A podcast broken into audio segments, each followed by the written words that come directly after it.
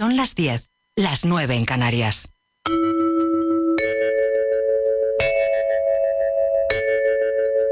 Radio Inter. Desde Madrid para el mundo. Nunca dejes de escuchar tu música interior, porque ella es la brújula que dirige tu destino hacia la felicidad. En Radio Inter, Vida Armónica. Con Mónica Fraile.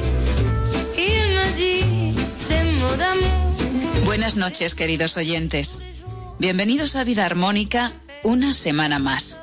Hoy vamos a tener un programa muy musical. Vamos a hablar de la música, de la música música, de la de do, re, mi, fa, sol, la, si, pero también de la música de la vida.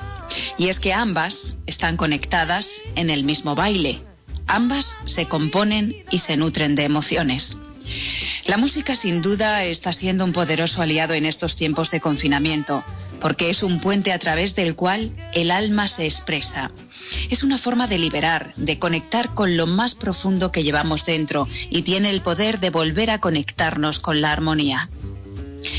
En uno de nuestros programas contamos cómo algunas comunidades indígenas de México creen que cada niño viene al mundo con un canto original que le es dado por Dios, que le recuerda quién es en verdad. Olvidar ese canto, que está conectado con el corazón y puede escucharse incluso en silencio, es perderse a uno mismo y perderse en la vida. Hoy te invitamos a reorientar tu rumbo, si es que tienes que hacerlo, claro. A escuchar esa melodía, la tuya, la que te conecta con lo más auténtico de ti. Ella te marcará el camino.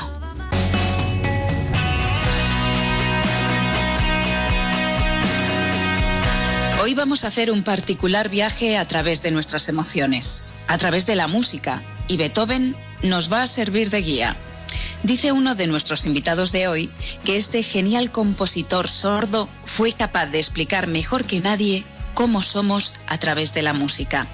Hoy va a estar con nosotros Ramón Jenner, músico, divulgador musical y escritor. También nos acompañará el psicólogo Javier Urra, que nos deja un libro nuevo, él no cesa de trabajar y ha publicado con la editorial Sentir un libro gratuito con reflexiones, pautas y consejos sobre cómo afrontar los momentos de crisis.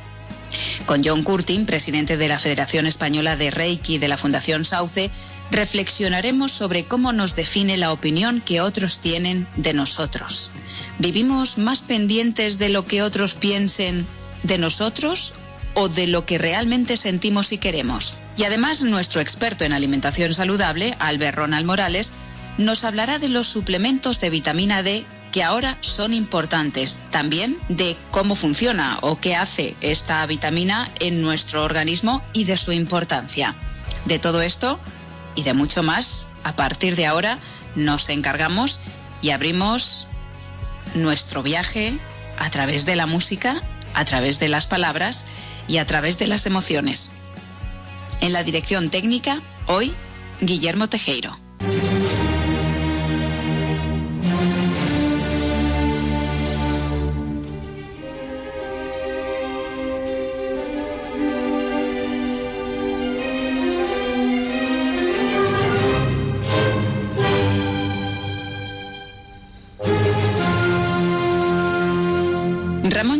Asegura que es imposible vivir sin música. Claro que él es músico, que va a decir un músico, pero es un músico que rehuyó de la música algunas veces en su vida, que llegó a dejar el conservatorio y la música le persiguió hasta que encontró el lugar que tenía que ocupar en su vida. Ramón ha hecho algo tan admirable como acercar, como explicar la ópera a todos los públicos para que todos podamos comprender algo que a priori parece destinado a una élite, a unos poquitos. Ramón Jenner dirigió y presentó el exitoso programa de televisión This is Ópera, también This is Art. Y a mí me maravilla escucharle hablar de ópera, de música, de la vida, de su héroe, de un héroe que no tiene, que no tiene ni capa ni espada, de un, héroe, de un héroe que se llama Beethoven. Y ¿Por qué a mí me fascina? Y yo creo que seduce a muchísima gente porque lo hace con pasión, con amor, con claridad, con esa sencillez que tienen los grandes divulgadores. Ramón Jenner sabe cómo tocar corazones porque sabe, y así se titula uno de sus libros, que el amor te hará inmortal. Ramón Jenner, bienvenido a Vida Armónica, un placer tenerte con nosotros. Muy buenas noches. Bueno, eh, la música a lo largo de tu vida, y solo hay que leer tu libro para darse cuenta de ello, te ha ayudado a superar momentos muy complicados, como la muerte de tu padre, por ejemplo. Y supongo, Ramón, que la música está muy presente en estos tiempos raros, extraños y complicados que estamos viviendo. Um, bueno, la música está presente siempre. Tal vez en mí un poco más especialmente, pero yo creo que en, todo el mundo, ¿no? Eh, como no hay nadie que pueda vivir sin música, porque eso sería imposible, eh, la música siempre es un refugio para, todos. Eh, bueno, yo en mi caso, como dices tú, en el caso de, mi segundo libro, La muerte era inmortal, pues lo vivo de una manera un poco más especial, pero ¿quién, quién puede vivir sin música? Yo creo que, yo creo que nadie. Otra cosa ya sería qué tipo de música, ¿no? Eso sería otra pregunta, pero la música, bueno, eso va siempre con nosotros.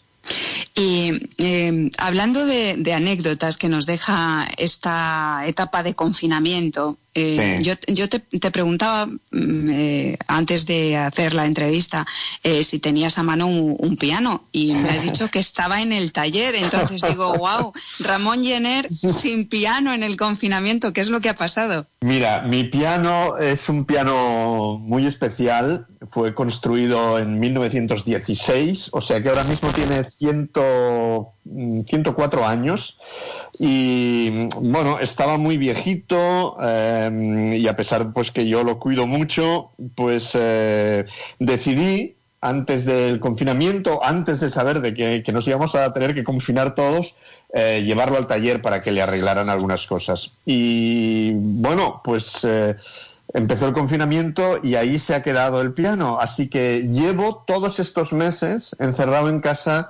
sin, piano y sin poder tocar, lo cual es eh, lo que peor llevo de todo con muchísima diferencia, puesto que cuando estoy en casa, pues, hombre, cada día toco un rato, eh, cada día estudio un rato al piano y todos estos días sin eh, se me están haciendo muy cuesta arriba.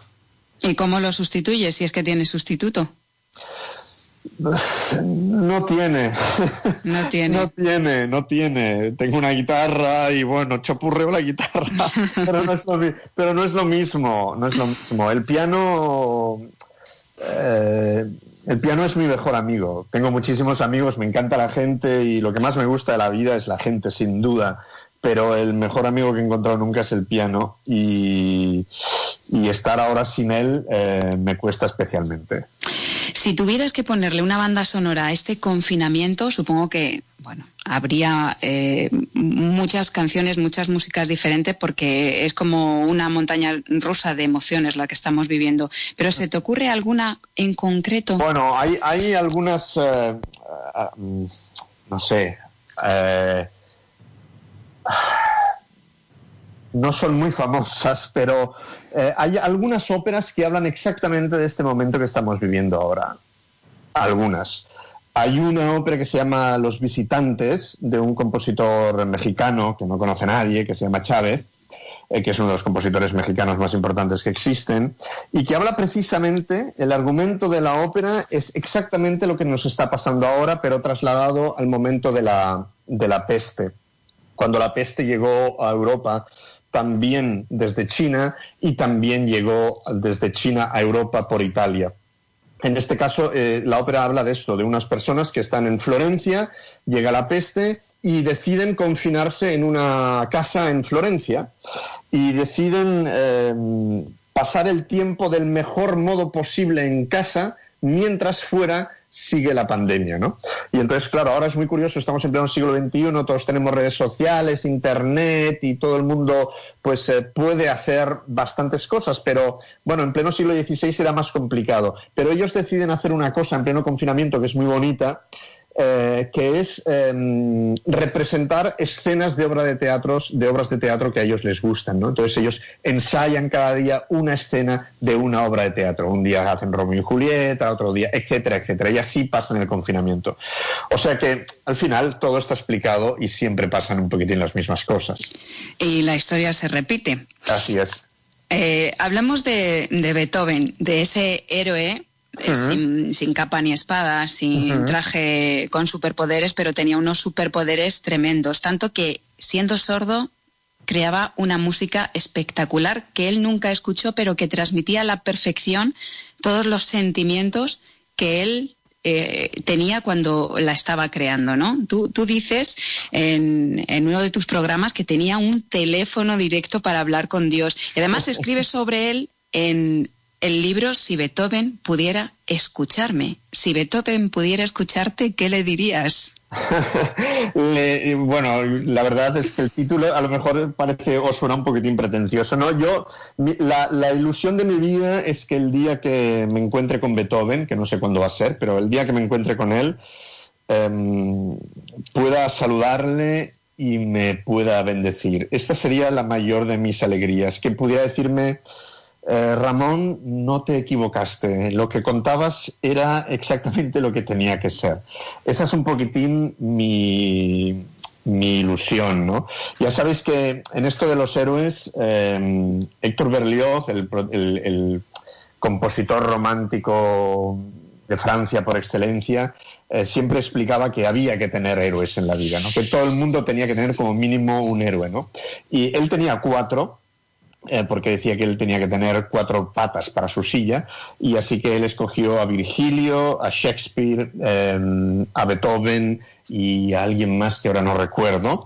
Y bueno, yo no pretendo ser como él y tener cuatro, pero sí escogí a Beethoven por esa cosa que, que creo que nos ha dado a todos los que vivimos ahora, que es la, la capacidad de ser artistas, ¿no? Él es el primero que se erige como como artista de la música, como genio de la música. Es el primero que consigue el estatus por parte de los que le rodean de ser considerado un genio y un artista.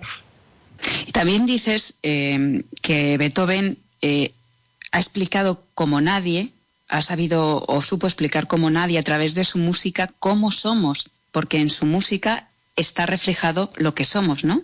Sí, eh, eh, los grandes compositores hacen esto, son capaces de intentar encontrar el sentido semántico de la música. Es algo que a nosotros nos gusta mucho, ¿no? Nosotros ahora somos unos hombres de mujeres del postmodernismo, ¿no? Pero hay un momento en pleno siglo entre eh, a caballo entre el siglo XVIII y el XIX, que es el momento en que la música significa alguna cosa o queremos que la música signifique algo, ¿no?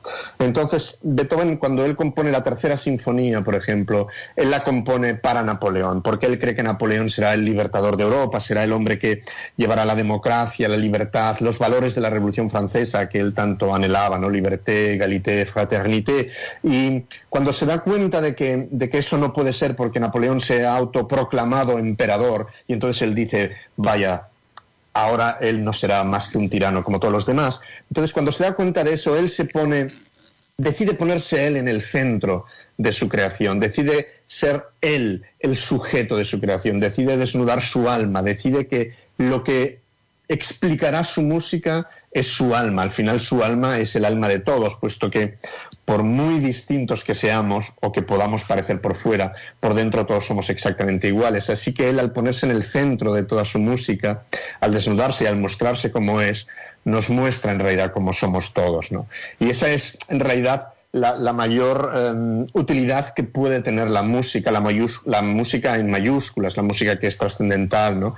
la la capacidad de ponernos frente a un espejo, de que podamos mirarnos en la música, de que podamos, podamos reconocernos en ella. ¿no? Claro, porque esa música llega a lo más hondo, llega al alma y al final toca a la puerta de lo que realmente somos y es capaz de sacarlo de una manera sencilla.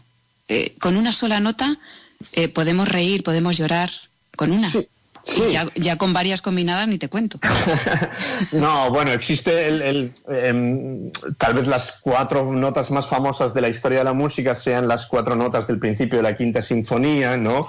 El ta ta ta ta ta ta ta, ta ¿no? Sol sol sol mi fa fa fa re, estas cuatro notas eh, que se repiten constantemente, ¿no? Y que em, eh, aunque no sepamos qué significan, eh, aunque no hayamos estudiado cuál es el significado de eso, aunque no sepamos qué es lo que Beethoven quería decir con eso. Esta es una sinfonía que ha pasado a la historia como la Sinfonía del Destino, ¿no? Puesto que parece ser que Beethoven en un momento determinado le dijo a su secretario que se llamaba Schindler, Anton Schindler, le dijo que estas cuatro notas eran el destino llamando a tu puerta. más allá de todas estas, em, ¿cómo decirlo?, leyendas urbanas, hay una, hay una verdad sobre estas cuatro notas y es que él sacó la melodía de estas cuatro notas de un himno de un compositor italiano que vivía en París que se llamaba Luigi Cherubini. Eh, Luigi Cherubini escribió un himno que se llama El himno del Panteón, alabando las virtudes de lo que hablábamos antes, de la Revolución Francesa, de la libertad, de la igualdad, de la fraternidad, de todas estas cosas. ¿no? Entonces Beethoven, que era un hombre muy comprometido con estos ideales, eh, extrajo estas cuatro notas de este himno de Cherubini. ¿no? Lo que pasa es que lo hizo de un modo un poquitín especial para que las autoridades de su tiempo en Viena pues no, no se dieran cuenta ¿no? y que eso pudiera circular de manera, de manera libre. De algún modo él encriptó en esas cuatro notas un mensaje, un mensaje de libertad. ¿no? Pero la cuestión, y eso yo creo que es lo importante, y es que bien, puedes saber esta historia y entonces dices, ah, pues bien, esas cuatro notas son eso, ¿no? Pero aún sin saber esa historia, esas cuatro notas también te tocan, porque cuando las escuchas, aun sin que sepas nada de música, te das cuenta de que está pasando alguna cosa, que no son simplemente cuatro notas que se repiten sin cesar, sino que tienen algún tipo de sentido. Y aun sin saber cuál es ese sentido, uno se puede meter en esa historia, puede crear su propia historia, puede interpretar su propio modo de entender esas cuatro notas. Y al final a lo mejor puedes llegar a saber que está ahí el himno encriptado de Luigi Cherubini, pero aún sin saberlo, em, al escucharlas nos damos cuenta de la profundidad de, esa música. Y en la novena sinfonía está encriptado el mensaje o el, ser, ¿no? el, ser, porque al final todos somos alegría, porque si no lo fuéramos no seríamos capaces de, sentirla en un momento determinado, ¿no? Nos, hace ser alegría ese Sí, Beethoven, él, desde siempre eh, que conocía la Oda a la Alegría de Schiller, Schiller parece ser que cuando empezó su Oda a la Alegría, él lo que quería realmente era escribir una Oda a la Libertad, pero bien, una vez más los problemas de la censura hicieron que eso fuera imposible. Así que él cambió la oda a la libertad por la oda a la alegría, que era algo mucho más, em, eh, ¿cómo decirlo? A la vista de las autoridades mucho más inofensivo, aún sabiendo que mm, para ser libre se necesita primero estar alegre. Pero eh, cuando Beethoven llevaba siempre en la cabeza esa oda y quería siempre ponerle música, lo intentó en varias veces a lo largo de su carrera, en distintas canciones. Hay una pieza que se llama Fantasía Coral, cuando la escuchéis, si alguien tiene, si quiere tomar la molestia de escucharla, al final verá que está sonando la famosa melodía del ta ta ta ta ta ta ta ta ta ta ta ta ta ta de la oda a la alegría, porque ya eso estaba en su cabeza desde muchos años antes, ¿no? Y cuando llega el momento culminante, cuando él ya está sordo, completamente sordo, cuando se estrena la novena sinfonía en 1824, él no oye nada pero es capaz de escribir esa música, de presentarla y de, y de cambiar el mundo. ¿no? Desde entonces, bueno, esa, esa música ya deja de pertenecer a Beethoven y es patrimonio de toda la humanidad. ¿no? En mil, eh, hay una anécdota bonita en cuanto a esto de la libertad y de la alegría, que es en 1989, cuando se cayó el muro de Berlín, eh, se decidió Leonard Bernstein, el gran, director, eh, compositor y, director de orquesta americano, decidió eh, que las orquestas de las dos Alemanias debían interpretar conjuntamente la novena de, Beethoven. A, a, estos músicos de las dos Alemanias se unieron músicos de Rusia, de Francia, de Gran Bretaña, de Estados Unidos, vinieron coros de todas partes del mundo y se cantó en Berlín la novena sinfonía para celebrar la caída del muro. Y en esa ocasión, y solo en esa ocasión, Leonard Bernstein decidió cambiar las palabras de la oda. Y en lugar de cantar la oda a la alegría, eh, cantaron la oda a la libertad. que era en el fondo, muy en el fondo, lo que a Beethoven le hubiera gustado, lo que Schiller cuando lo escribió tenía en mente y que, y que nunca pudo ser. Así que ese día, en lugar de cantar eh, Freude, que en alemán significa alegría, cantaron Freiheit, que significa libertad. Pues de eso va este confinamiento, de hallar eso, la alegría y la libertad, aun estando encerrados dentro de casa. Eh, Beethoven se convirtió en el héroe, en el centro de su propia música y nosotros, eh, Ramón, creo que escuchando esa música interior que llevamos por dentro, podemos convertirnos también en los héroes de nuestra propia historia. Pero para eso hay que trabajar un poquito y, mirar y mirar por dentro, ¿no? y saber descubrir cuál es tu música, qué es lo que te hace vibrar concretamente. Sí, todos tenemos una música.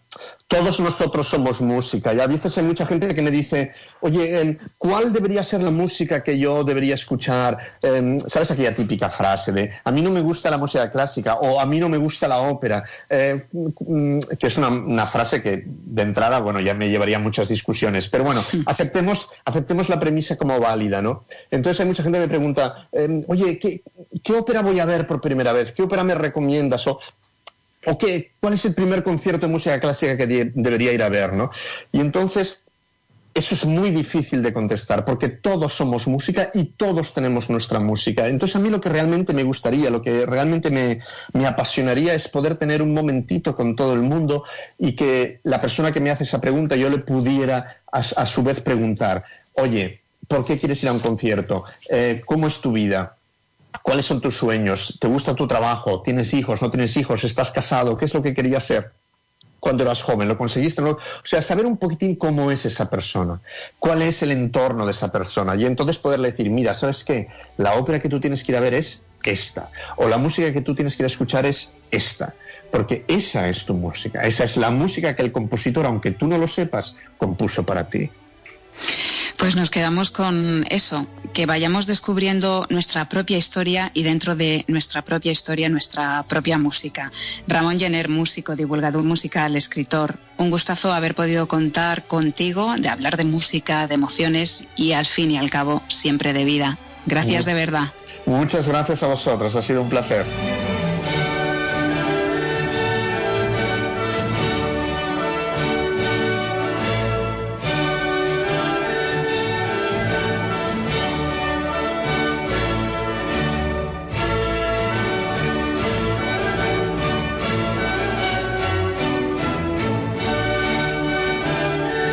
Con la vida y disfruta de su melodía.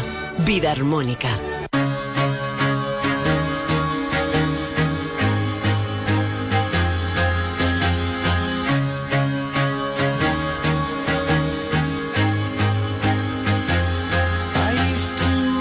La semana pasada hablamos de Rosa contra el virus, el cuento que ha publicado gratuitamente la editorial Sentir con consejos sobre cómo hablarle a los más pequeños del coronavirus. Y su autora y directora, Mercedes Bermejo, nos avanzó que estaban a punto de sacar también en formato digital y de forma gratuita un libro de Javier Urra. Ese libro, que se titula Afrontamiento psicológico en momentos de crisis, ya está disponible en la web de la editorial, de la editorial Sentir, y hoy nos lo presenta aquí en Vida Armónica su autor, Javier Urra, doctor en psicología, primer defensor del menor de la Comunidad de Madrid, amigo de este programa Buenas noches y gracias por estar una vez más con nosotros. Bueno, la verdad es que estoy de hecho siempre, ¿no? Todas las noches porque es mi casa, porque me habéis invitado desde el primer programa y porque me siento pues muy a gusto a tu lado, Mónica, eh, de Guille. Y bueno, al final, eh, en vida armónica me parece que se tienen los criterios y el aroma de lo que a mí me parece esencial. Mercedes Bermejo fue muy amable eh, invitándome a, que pudiera participar de forma generosa, altruista, y este es el momento ¿no? para hacerlo y para hablar de afrontamiento psicológico en momentos de crisis como la que estamos viviendo. Javier, quizás es el libro más rápido que has escrito nunca. Bueno, sí, eh, sí, sí, sí, yo escribo rápido porque dedico muchísimas horas, muchas, muchas horas, quito el sueño. Eh, bueno, pero en el confinamiento he tenido más tiempo, que sigo, seguimos eh, trabajando en el programa Recurra Ginso para padres e hijos con conflicto, que está funcionando muy bien. Eh, y además con el mismo guiño que has hecho tú, ¿no? El programa Recurra o vida armónica, pues hemos acabado poniendo nuestro apellido, nuestro nombre, porque es algo que lo vivimos como tal.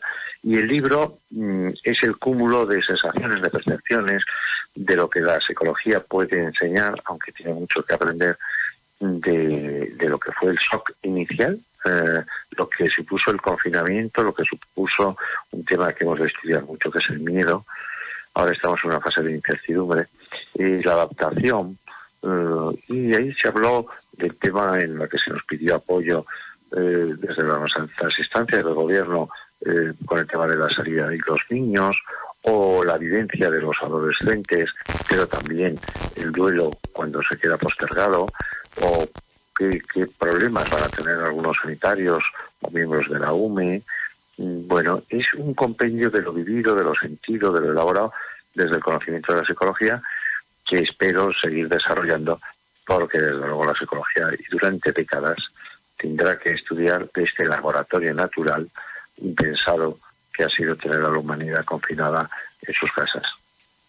Desde luego que sí, hay muchas cosas eh, que se están gestando por dentro y que si no se saben manejar o gestionar eh, van a salir mm, un poquito más adelante y de una forma nada armónica, podríamos decir. Por ejemplo, Javier, el, asunto, eh, esta realidad mm, tan extraña a la que nos hemos tenido que enfrentar, que es dejar de abrazar para proteger a nuestros seres queridos, alejarnos de ellos para protegerlos, en los que nos toca aprender a valorar la libertad estando encerrados en casa, desde luego, mm, bueno, pues es, para un estudio, pero al final yo creo que hay una conclusión que a, mí me parece muy potente y que encaja con, con algo que tú dices siempre, que es que no soy, que somos, que no es no, no, estamos aislados, que hay una unidad que, que está ahí y que hay muy pocas cosas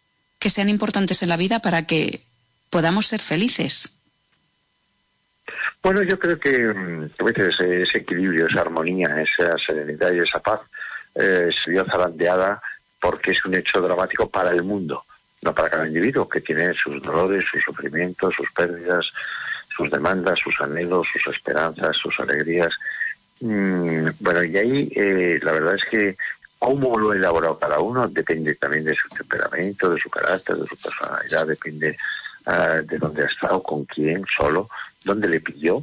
Eh, luego tenemos gente que es hipocondríaca, tenemos gente que tiene, bueno, algunas características muy paranoides, tenemos gente que es ludópata, gente que estaba enganchada ya antes al alcohol u otras drogas gente por lo tanto que está sufriendo, gente que es víctima pues, del espectro autista o, de trastornos eh, por déficit de atención, pero sobre todo de hiperactividad. Bueno, cada uno va a tener una vivencia, va a elaborar y luego vamos a ver cómo lo cuenta, cómo lo, explican. Miedo me dan los que no lo van a explicar, los que van a quedarse callados. Eh, los que más sufren y no tienen capacidad ni para pedir ayuda, muchos de ellos eran los mayores, que han sido los más vulnerados y los más vulnerables. Eh, en esta situación, ¿no? Y la gente que ha perdido a seres muy queridos y que no ha podido darles tierra o llorar con sus otros seres, amigos y familiares. Bueno, vamos a encontrar de todo, pero primordialmente vamos a encontrar que el ser humano es muy adaptable, que hemos estado dos meses de confinamiento, pero podríamos estar muchos más si el miedo nos agarrotase porque la inseguridad fuera absoluta. Me parece que la salida, eh, vamos a encontrar poca vida armónica, vas a tener mucho que trabajar, porque mm, la tensión yo creo que, bueno, cada uno la va a canalizar como pueda, pero vamos a salir a la búsqueda del trabajo, de la garantía económica, y por lo tanto dudo yo que la generosidad sea la bandera primera, sino el egoísmo de mí, me conmigo. Sí sabemos que lo importante no es el yo, que es el tú, que es el nosotros, que son los otros, pero lo primero que tienen los países es cerrar sus fronteras. Y algunas regiones trasladan que de estar separados del país estarían mucho mejor, ¿no? Es decir, que volvemos a las ideologías, a nuestras creencias, a lo que no es científico, a lo que un virus no nunca entendería, ¿no? Y vamos a ver, creo que va a haber más violencia, y esa violencia va a ser eh, no solo violencia de género, sino violencia en las calles, ¿eh? en algunas situaciones, violencia política, violencia eh, sí, laboral. no me extrañaría que tengamos un repunte en lo que es el suicidio, pero eso será ahí, en la salida. no mientras estás confinado, mientras está cada uno en su silencio, en su propia cueva, ¿no? Eh, es una situación complicada, eh, situaciones de este estrés postraumático que, bueno, pues van a, van a salir. Javier, en el libro eh, tienes un decálogo con consejos sobre cómo llevar esta, esta cuarentena, pero al final, sea en cuarentena o sea saliendo a la calle, hay algo que tenemos que manejar y son nuestras propias emociones. Y el miedo es el mayor enemigo que podemos tener en esto. ¿Cómo superar el miedo, Javier? Bueno, el miedo es uno de los mecanismos que tiene el ser humano para haber llegado hasta aquí. Eh, si no hubiera tenido miedo, lo hubieran comido eh, los mamuts o los leones. O... bueno, el miedo nos, nos hace subsistir. Ahora bien, como planteas, tener miedo al miedo nos incapacita, nos paraliza. Yo sería prudente. si usted tiene miedo, tranquilo. Tranquilo, tranquilo, si tampoco tiene por qué salir. Si está en su casa, si tiene comida, puede ponerse la radio, tranquilo. Em, vamos a ir despacio. Eh, fue, ya he dicho, de eso fue convulso el tener que quedarse en casa. Si nos hubieran dicho que íbamos a estar una semana sin salir de casa, hubiéramos dicho, hombre, ¿qué dices? Eso no es posible, ¿no? Bueno, llevamos mucho más de una semana. Ahora ya empieza a haber gente por las calles, hay gente que sale a correr, hay gente que va a trabajar, hay gente que, bueno, normalicemos. Ya he dicho que hay gente que tiene más miedo, hay gente que, que, que no es que no tengamos miedo, que tenemos muchísimo valor, y entonces enfrentamos al miedo con total confianza. Bueno, eh, vamos a ir poco a poco. Ahora bien, si usted es una persona que necesita o quiere o desea salir y ve que no puede, que la atenaza el miedo, que la atenaza eh, las taquicardias, eh, el insomnio, la sudoración, que solo con anticipar la idea se pone malísimo y cree que se va a marear. Mm, bueno, entonces estamos hablando de una situación que no siendo una agorafobia, sí le dificulta.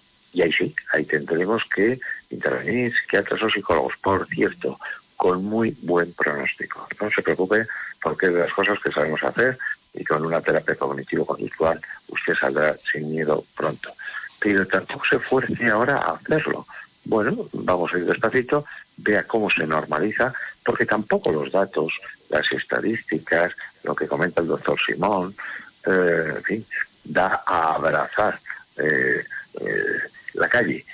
Y hablando de abrazar, pues el ser humano es una sustancia social, de besos, de contacto, de piel con piel. Pero no nos es factible. Bueno, no nos es factible físicamente. Yo no estoy muy de acuerdo con la distancia social, no, es distancia física, porque la sociedad lo que está deseando es quedar con sus familiares, y a una terracita tomar una cerveza con sus amigos. Eso es. Por lo tanto, bueno, emplearemos nuevos mecanismos, nuevas fórmulas. Ya digo, el ser humano, eh, oye, que proviene del árbol, ¿eh? Entonces hemos evolucionado y por lo tanto, como somos muy flexibles, como somos muy adaptables, pues buscaremos nuevas fórmulas hasta que esto se normalice. ¿Qué se normalizará con una vacuna? Porque el ser humano ha padecido guerras mundiales, hambrunas y otras pandemias, sin duda. Eh, Javier, eh, tienes muchas frases. Yo, me yo tengo muchísimas apuntadas porque tus libros están repletos. No, no son frases, son reflexiones profundas acerca de las realidades de la vida. Y, y este libro de afrontamiento psicológico ante las crisis las contiene. ¿no? Dices en el libro que cuando la amenaza es global, la respuesta debe ser colectiva. Es hora de sacrificios compartidos. No busquemos culpables y lo que estamos viendo es precisamente, tristemente, al menos en nuestros políticos, todo lo contrario. Bueno, venimos de una situación ya convulsa en España. ¿eh? La situación no está bien. Mm, se notan atismos de rancor cuando no de odio. Y eso es muy peligroso porque uno ya empieza a fundamentar todo su planteamiento de, de yo contra los otros, desde mi creencia, desde mi posición, desde mi ideología sin darnos cuenta que estamos hablando de la vida y que hemos perdido más de 25.000 vidas. Eh, es, momento ¿no? de tener generosidad, de tener capacidad de esto que tanto se llama de la empatía, de que nos une. Nos une la vida, nos une el no perder más vidas, eh, eh, el hacer un, funeral individual, familiar, nacional, del planeta, porque es terrible lo que hemos vivido. un terrible que pronto se minimizará, un terrible que se maquillará y un terrible que dará paso dentro de dos años o de cuatro a otra situación, no digo que igual, pero tuvimos el ébola, tuvimos eh, la gripe aviar, hemos tenido las vacas locas, en fin, pero casi se nos olvida, ¿no? Es verdad que nos ha golpeado a todos, no es como el 11 o como el 11S, y habrá que ver, ¿no? Cómo evolucionamos. Eh, por ejemplo, los niños, eh, ¿qué, nivel de, no de información, pero de formación han tenido con este esta realidad? Los adolescentes que han, han comprobado en su propia piel que no necesitan tanto salir, que con estar comunicados con, sus nuevas tecnologías les vale, porque no tienen la presión de otros que iban a salir. Por lo tanto, mm, el ser humano no cambia, el ser humano evoluciona poco a poco. Esperemos que tengamos capacidad de autolimitarnos para no poner en riesgo, que ya estamos haciéndolo, a nuestro planeta, a la madre tierra que nos acoge. Por cierto, planeta que sigue estupendamente sin nosotros, como el resto de las especies están encantadas sin nosotros. Esto también es para hacernoslo ver, sí. Sí, es para hacerlo mirar y sobre todo yo lo que recomiendo es que disfruten de la primavera que nos hemos perdido estando en casa, porque ahora cuando sales tienes esa oportunidad y que se centren también en la gente mire a su alrededor, porque veo a, muchas personas eh, como muy disciplinadas intentando correrse eh, los kilómetros que se han puesto y no disfrutar de lo que tiene en su entorno. Eh, yo me quedo, Javier, con otra de las frases de este libro, que se puede descargar gratuitamente en la web de la editorial Sentir, Afrontamiento Psicológico en momentos de crisis ante pandemias y otras situaciones, dices que lo que nos ata a la vida es la esperanza. Esa hay que mantenerla. Sí, mm, y cuando hemos comprobado las razones últimas, por ejemplo, del suicidio, eh, pues hay veces que la causa es una depresión. Pero, Mónica, en general es la desesperanza. La vida requiere esperanza, aunque tengas 92 años, achaques, eh, porque no nuevo día, porque es primavera, porque llueve, porque ¿quién, sabe lo que va a ser el día de hoy. Y mañana, bueno, ya dijo alguien, mejor un hoy que dos mañanas. Vamos a vivir, como dices, eh, eh, ese hoy. Esta nueva primavera que eclosiona también dentro de nosotros, porque vamos a ser en eso sí más sensibles, más sutiles, eh, en un paseo, en un aroma, en un contacto con otra persona, porque nos vamos a dar cuenta de que estuvimos a punto de perderlo o creímos que podía pasar. Y ahí mm, veremos si somos armónicos y si la gente en el fondo dice qué terrible lo que fue, pero qué positivo lo que aprendimos. O sin embargo, yo no estuve nunca en riesgo y por lo tanto lo siento, pero esto es un problema de los viejetes y de los vulnerables. No tengo muy claro en qué posición profunda se decantará la sociedad. No lo que dirán, dirán lo que se quiere escuchar, la deseabilidad social. Pero, ¿y eso fuera interno? ¿Qué piensan? Pues esa es una decisión, Javier, individual de cada cual, pero eh, cuando somos en el otro, porque no somos una isla en nosotros mismos, la gente pierde de vista que solo con el otro, dándote al otro, puedes estar completo. Así que eh, pues el que no lo reconozca estará cojo de por vida emocionalmente, creo yo, creo yo. Esa es, ese es mi sentir y esa es mi emoción. Así que, bueno, la libertad y el libre albedrío de cada cual que elija cómo quiere vivir. Gracias, Javier Urra, doctor en psicología, por dejarnos siempre estas reflexiones y este trabajo eh, express, pero no menos profundo e importante, de claves psicológicas sobre cómo afrontar en momentos de crisis eh, pues una realidad que nos viene muy grande en estos momentos a la mayoría de la humanidad. Un abrazo muy fuerte y lo de siempre, agradecimiento infinito. Y que sigas con tan magnífico programa en noches como esta. Eh, encantado. Seguiremos hablando, seguiremos pensando, seguiremos compartiendo y sobre todo seguiremos agradeciendo a quienes nos leen o los escuchan. Ellos son los realmente importantes. Muchas gracias, Mónica. En Radio Inter, Vida Armónica, con Mónica Fraile.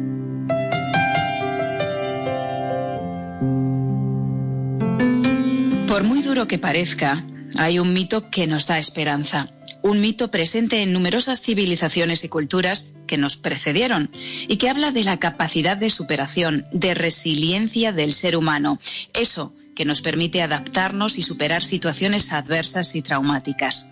El ave fénix es esa criatura capaz de elevarse majestuosamente desde las cenizas de su propia destrucción. Se decía de él que sus lágrimas eran curativas, que tenía una gran resistencia física, control sobre el fuego y una sabiduría infinita. Simboliza el quemar etapas, el dejar ir aquello que ya no nos sirve para avanzar. Y de eso va este proceso en el que estamos inmersos, este proceso que nos pide adaptación y cambio. Pero hacer o no esa adaptación y ese cambio depende de nosotros. Podemos quemarnos y destruirnos con las cenizas o resurgir y volver a volar alto, más fuertes y más sabios.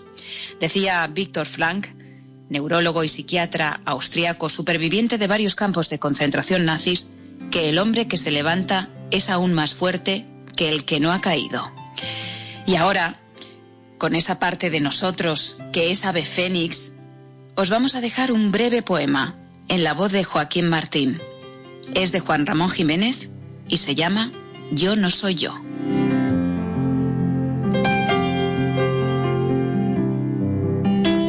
Soy yo. Soy este que va a mi lado sin yo verlo, que a veces voy a ver y que a veces olvido. El que calla sereno cuando hablo, el que perdona dulce cuando odio, el que pasea por donde no estoy el que quedará en pie cuando yo muera.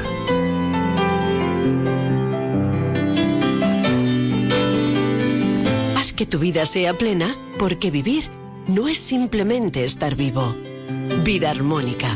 No te enfades ni preocupes.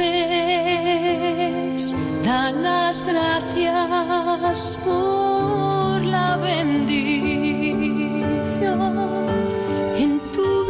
en estos tiempos de confinamiento, de restricción de movimientos hacia el exterior, nos han obligado a ir hacia adentro. En la mayoría de los casos ha reducido eh, pues la vida, nuestro universo, a las paredes de nuestra casa y al mundo que podemos contemplar desde ellas. Pero en muchos casos también nos ha llevado hacia el interior de nosotros mismos, a hacernos muchas preguntas y a replantearnos muchas cosas. John Curtin, presidente de la Federación Española de Reiki de la Fundación Sauce. Buenas noches. Hola, buenas noches, Mónica. Eh, John, ¿qué reflexión quieres hoy compartir con nosotros? Porque, pues, muchos andamos pensando muchas cosas, ¿no? Pero eh, cuando nos desconectamos de nuestro día a día y en tu caso, como estás acostumbrado a tratar con mucha gente, de repente pues dejas de tratar con mucha gente, la realidad, nuestra realidad cambia y nos hace plantearnos muchas cosas. ¿Cuál es la que quieres hoy compartir con nosotros? Sí, bueno, yo lo, que quería compartir era, pues, hombre, yo normalmente doy consejos, trucos, técnicas, pero esto simplemente, como tú dices, una reflexión ¿Hasta qué punto las personas a nuestro alrededor definen quiénes somos nosotros? Yo lo descubrí por primera vez hace unos 12 años, cuando decidí hacer un, retiro espiritual de aislamiento, una cuarentena impuesta, eh, donde estuve pues, casi dos semanas sin hablar con nadie me aislé, desconecté redes sociales, teléfono, correo electrónico y no hablé con nadie durante dos semanas, simplemente para ver cuál lo que era la experiencia. Y me llamó mucho la atención em, una cosa muy importante, hasta qué punto yo necesitaba a la gente a mi alrededor para, eh, definir quién soy yo. Y en este periodo de cuarentena cuando muchas personas están aisladas, pues eh, yo, creo que este tema es bastante relevante porque, de nuevo, em, al no tener ese contacto diario con las personas que actúan como un espejo em, para decirte quién eres, pues nos, nos pide o, nos obliga a evaluar cómo nos autodefinimos. Eh, hay un viejo chiste de cómo se saludan dos psiquiatras. Dos, dos psiquiatras se saludan diciendo, hola, tú estás muy bien, ¿y yo cómo estoy? y esto es un poco un, ejemplo de, del hecho de, cómo usamos otras personas para validar quiénes somos. Tengo una pequeña anécdota también. mi mujer es, es, médico y ella me comentó un día, cuando volvió del hospital, que cuando ella preguntaba a la gente, ¿cómo estás? Mm, mm, algunos respondían, todo bien, pues los niños bien, ah, mi marido pues está bien, sí, no, pues eh, la familia bien, o sea que no decían cómo estaban ellos, estaban, eh, decían cómo estaba su entorno, porque su entorno definía cómo se encontraban ellos. Y eso realmente es, eh, es un problema, eh, no lo voy a negar, porque el momento que tú dependes de tu entorno para definirte a ti y el momento que tú dependes de tu entorno para definir cómo tú estás, estás en una situación de alto riesgo, porque el momento que cambia ese entorno, como hemos visto en los últimos meses, pues eh, eso afecta directamente a cómo te defines a ti mismo. No sé si me estoy explicando, Mónica. Sí, perfectamente. Eh, de hecho, mucha gente yo vive de cara a lo que otros piensan, es decir, actúan para complacer a otros o para no decepcionar a otros, pero no actúan sintiendo lo que realmente quieren hacer. Yo creo que esto nos está dando la oportunidad de ir hacia adentro y de reflexionar sobre lo que queremos, qué, quiénes somos pero qué queremos también y empezar a actuar en coherencia con lo que sentimos y, lo, y con lo que queremos. Creo que es fundamental. Como tú dices, nos perderemos mucho menos. Una vez que nos encontremos, claro. Sí, sí, efectivamente, nos perderemos mucho menos, como tú dices. Una vez que, que, sabemos quiénes somos sin la necesidad de, de un espejo externo para identificarnos, pues yo creo que, que, nos ayudará muchísimo. Sobre todo, por ejemplo, otro pequeño eh, ejemplo es el, tema de nuestras necesidades. Em, Michael Moore acaba de sacar un documental muy bueno que, recomiendo, es un, cineasta alternativo muy, muy conocido, em, sobre el, planeta de los humanos, sobre el consumismo desenfrenado y el consumismo desenfrenado tiene mucho que ver con nuestra incapacidad para saber quiénes somos. Mm, como no sabemos quiénes somos, llenamos ese hueco existencial, ese vacío existencial con cosas, cosas materiales que de nuevo son otro intento mm, fallido en identificar quiénes somos. Yo soy mi coche, yo soy mi casa, yo soy la última ropa de temporada, yo soy el último gadget que he comprado en Amazon, etcétera, etcétera, etcétera. Entonces, como digo, tenemos una oportunidad en, estos meses y en estas semanas para realmente identificar quiénes somos cuando no hay nadie que nos lo diga. Nos quedamos con esa reflexión, porque no es una reflexión para una noche ni para un día, sino para muchos. Así que mm, no, no es baladí la tarea que dejamos eh, para quien quiera recoger ese, ese guante. John Curtin, presidente de la Federación Española de Reiki de la Fundación Sauce, muchas gracias una semana más por estar con nosotros. Muchas gracias a ti, otra semana por invitarme. Un abrazo.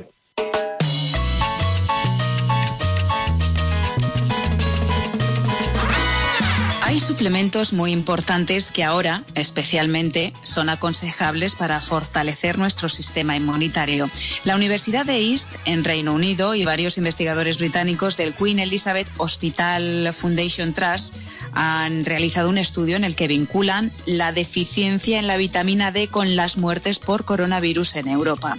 Además también se ha conducido, o en este caso queríamos decir se ha concluido, que la suplementación con vitamina D reduce el riesgo de infecciones del tracto respiratorio tanto en niños como en adultos. Vamos a hablar de la importancia de esta vitamina y de cómo obtenerla, además de tomando el sol, y lo vamos a hacer con nuestro experto, Albert Ronald Morales, bioquímico, eh, ya saben, sabe mucho de alimentación saludable y consciente y es fundador de la frutoterapia. Albert, bienvenido, muy buenas noches. Buenas noches, mi querida Mónica. Un saludo muy cordial para ti, para el, público que nos escucha, todos los oyentes que hasta ahora deben estar ahí con su transistor. Sí, en efecto, fíjate una cosa bien curiosa, nosotros veníamos hablando desde hace tiempo, desde cuando empezó la epidemia, veníamos hablando de la vitamina D y de lo maravillosa que es, porque en los estudios científicos que se habían hecho antes de, de, aparecer el virus, ya ya se sabían y se había concluido en estos estudios que la único, el único producto que se conoce científicamente que es un modulador del sistema inmunitario es la vitamina D. Y ahí empieza toda la investigación y toda la maravilla que significa vitamina, vitamina D. Tomar el sol es clave para esta vitamina. Eh, yo, por ejemplo, tengo solo una parte eh, de la casa en la que da el sol a una hora determinada y todos los días a esa hora procuro tomar un poquito el sol, de 15 minutos a media hora. Es importante, Albert, pero también la alimentación. Tenemos que tomar ciertos alimentos que nos ayudan con esto. Tú en tu libro, eh, concretamente, eh, Frutoterapia, Nutrición y Salud, hablas de que berros, espinacas, guisantes, el perejil, el germen de trigo, eh, son precisamente potenciadores de, esta vitamina D. Sí, ciertamente los, fíjate que es una cosa muy curiosa, la vitamina D, la, si nosotros le damos al organismo la alimentación, eh, la materia prima, el organismo, a través de, del sol que también tenemos que recibir, la fabrica. Esta vitamina, es tan importante esta vitamina, aparte del sistema inmunitario, que es el único modulador que potencializa y ayuda a estimular al sistema inmunitario, ayuda a proteger frente a cualquier virus y frente a cualquier bacteria y frente a cualquier germen, es que también ayuda a las funciones eh, que tienen que ver con todo el sistema orgánico, desde el corazón, pasando por el hígado, por el páncreas, por los riñones y eh, instalándose fuertemente en la piel y en el cerebro, porque los neurotransmisores necesitan vitamina D aunque no se ha dicho, pero hay un estudio que es muy concluyente que hizo la Universidad de California, donde se habla que los neurotransmisores, sobre todo los más importantes, si no hay vitamina D, no, no hay posibilidades. Y hay que decir una cosa muy importante, Mónica, esta epidemia nos cogió a todo el planeta con la vitamina D en deficiencia. Todos los seres humanos teníamos y tenemos algunos todavía deficiencia de vitamina D por falta del sol, porque todo el mundo trabaja bajo techo, la gente no sale casi al sol, porque cuando termina su trabajo ya se ha ido el sol, cuando empieza su trabajo el sol todavía no ha salido, eh, eso ocurre en, en invierno, solamente en verano es cuando la gente toma un poquito de sol. Por eso la deficiencia en Europa de la vitamina D ha sido una de las causas pues, que nos ha golpeado tan duro este virus.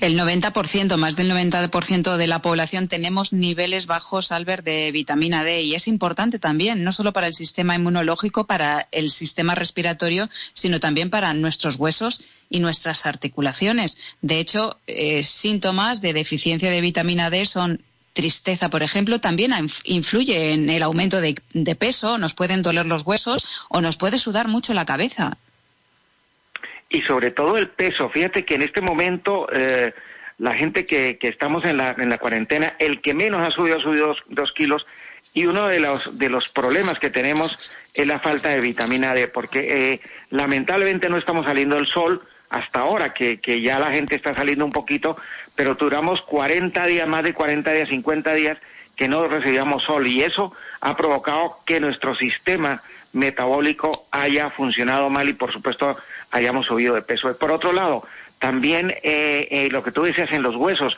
para metabolizar bien el calcio en los huesos y para que los cartílagos funcionen bien en las articulaciones, sin la vitamina D es imposible. ¿Y qué suplementos podemos tomar? Porque podemos tomar suplementos que nos ayuden precisamente a eh, fortalecer esa vitamina en nosotros, a potenciar esa vitamina. ¿Hay suplementos que se pueden tomar, Albert? Sí, sí, sí, desde luego, y sobre todo los naturales, los que se han hecho no de síntesis, que no ha sido hecho por una farmacéutica, sino a nivel natural.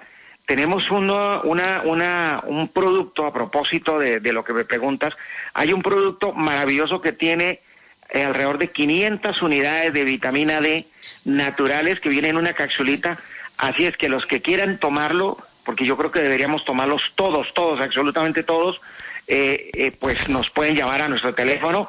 Si me permite, lo, lo damos para que la gente se informe con nosotros. Es el 91 619 54 14 y ahí les damos toda la información y dónde consiguen este maravilloso producto y vamos a subsanar el problema de que haya rebrotes porque vamos a estar más potente nuestro sistema inmunitario. Pues yo lo tengo apuntado porque yo soy una de las que te va a encargar el producto. 916195414 916195414 todos a fortalecer esa vitamina D y ahora eh, mucho mejor porque podemos salir a que nos dé el sol directamente a la calle.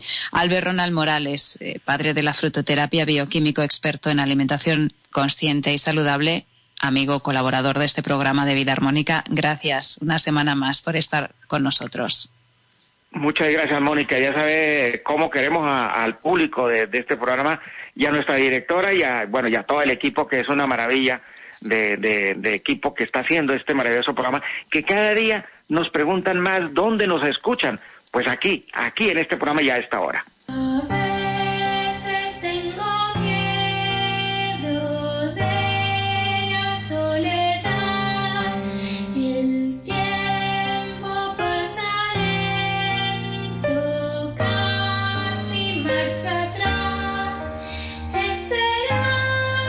Este tema que estamos escuchando se llama Unidos por un sueño.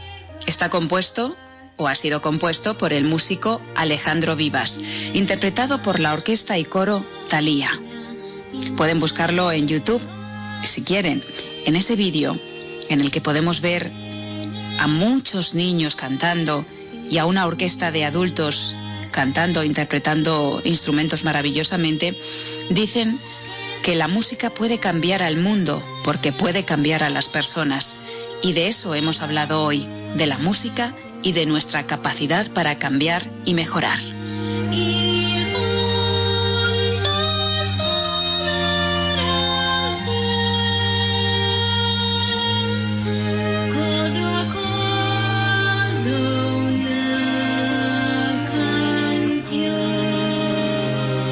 Tiempos de mucha incertidumbre y actualmente estamos navegando en un mar de tormenta intensa y de niebla, una niebla que no nos permite ver y que nos hace sentir muy inseguros.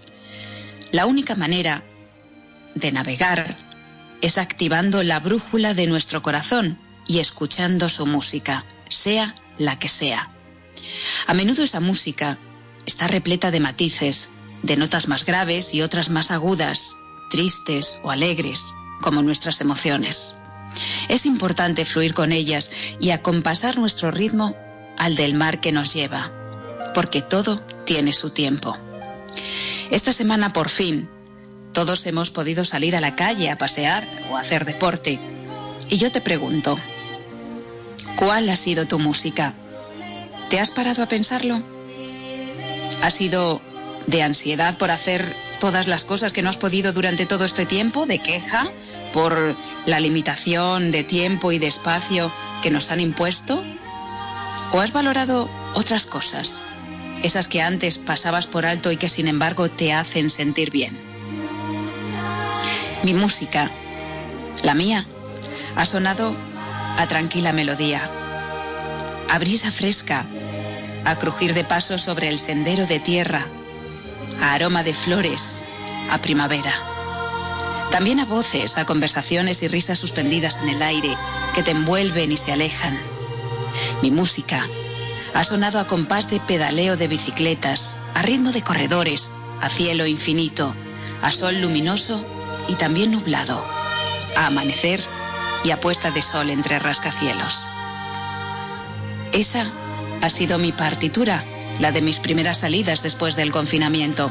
Una partitura en la que sigue habiendo notas de miedo, pero también hay otras de celebración y de alegría, de agradecimiento por poder volver a una extraña y curiosa normalidad, que suena, que sigue sonando a incertidumbre, pero también a crecimiento y a libertad. Así que yo te recomiendo, como yo lo he hecho, escuches la música de tu corazón, la música que suena a tu alrededor, incluso sin sonido, incluso sin palabras, porque ella va a ser la única que te lleve a buen puerto. Gracias una semana más por ser y estar con nosotros, por escucharnos. Feliz vida y hasta el próximo programa.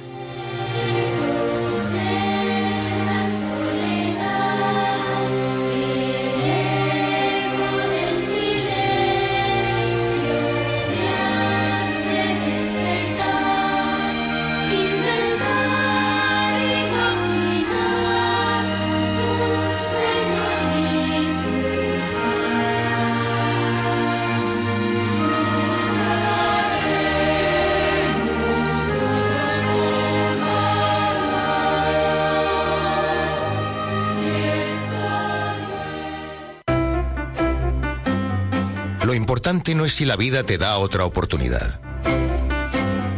Lo importante es si la quieres